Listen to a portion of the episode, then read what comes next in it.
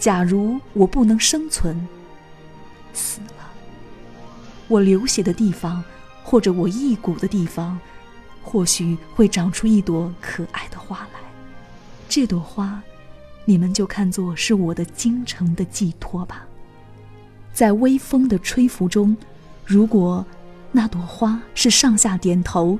那就可视为我对于为中国民族解放奋斗的爱国志士们在致以热诚的敬礼。如果那朵花是左右摇摆，那就可视为我在提劲儿地唱着革命之歌，鼓励战士们前进了。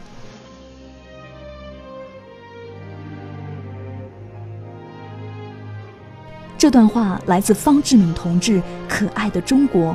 多年过后重读，仍让我们感动。仿佛看见那朵花还在微风中摇曳。二零一五年是方志敏英勇就义八十周年，为纪念这位伟大的共产党人，国家大剧院原创歌剧《方志敏》即将于今年十二月二十四号首演问世。这是大剧院的第九部原创中国歌剧，也是首部革命历史人物题材的原创歌剧。国家大剧院剧目制作部部长韦兰芬说：“方志敏所具有的爱国主义情怀不会因为时代变迁而隔绝，相反，在当今的社会现状下看革命英雄的故事更加具有现实意义，值得我们去重温。”快三年前。呃，院领导就有这个想法，觉得方志敏这是一个非常好的题材，因为确实方志敏这样一个英雄人物，他不光是一个革命烈士，同时呢，他又非常就是应该说他的爱国主义情操，包括他本人的这种人文情怀，都是非常好的，用于放在舞台上，尤其是用歌剧这种题材去讴歌的一种楷模，一种理想的象征，尤其。当时在那个时候呢，其实剧院在考虑策划这个题材的时候，也是想，因为回顾大剧院的这么多原创题材吧，我们有一个核心共同的东西，就是都在传播正能量。方志敏这个题材也是一样，当时考虑也是认为，像呃主人公这种就是非常坚毅坚韧，同时有极富有极高的这种爱国主义情怀，是非常适合放在今天来重新去重温的。在创作歌剧之初，主创团队认为最令人钦佩的是方志敏在被捕入狱后写下的十几篇不朽之作。这些文字为后人留下了具有永恒价值的精神财富。于是决定选取方志敏狱中生活为歌剧主要内容，并以其代表作《可爱的中国》贯穿始终。编剧冯碧烈说：“方志敏是一个充满诗人气质的革命英雄。”恰好。就是说，方志敏这个人物，他本身就有诗人的特性。他在牢狱当中，可以说是在他最黑暗的时期，但是他整个人生最华彩的阶段，却恰恰就是在这一段最黑暗的时期当中绽放。所以，他给我们留下了许多的像诗篇一样的文章。而他可爱的中国这篇文章的一开始。说这是一间囚室，仿佛一下就让我们找到了一个非常明确的方向，帮我们找到了整部戏的一个切入点，仿佛我们整个戏应该怎么结构，它最终的抒情的段落在哪儿，我们一下就找到了。该剧作曲家孟卫东剧中写作了沁人心脾、颇具时代气息与节奏韵律的唱段，并将音乐与方志敏的文学作品语言风格相结合，为革命英雄赋予了浪漫情怀。能够为方志敏这个戏作曲是我的荣幸。呃，我们一同去这个江西采风的日日夜夜啊，也还是难以忘怀的。我们沿着方志敏的这个。从他战斗被捕到牺牲的这一条路线，我们走下来，呃，确实还是很感动。呃，方志敏，我是这样想，这个可爱的中国也好，他的其他的著作也好，我是觉得，呃，但是小的时候就读过的啊，呃，那么采风的时候，我想他最后，嗯，就是在可爱的中国的结束的那个时候的那一大段话。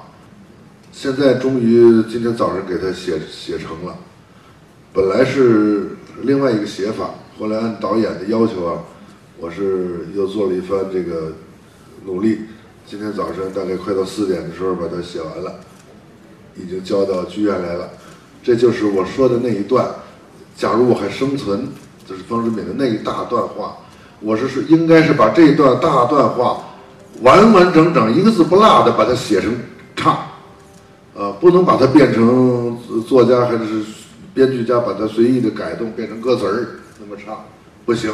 必须把原封不动的唱。而且当时我觉得这个他整个这段这一大段话是有写成唱的基础的，啊，尽管他不是按照歌词写的是吧？但是是有有这种可能性的。但是现在也是这样创作的。节目最后，我们也把原创歌剧方志敏的剧中上半场音乐片段《十送红军》提前放送给你，让我们在饱含深情的革命赞歌中，一起去缅怀这位逝去的英雄。愿爱国、清贫、创造、奉献的方志敏精神永存心中。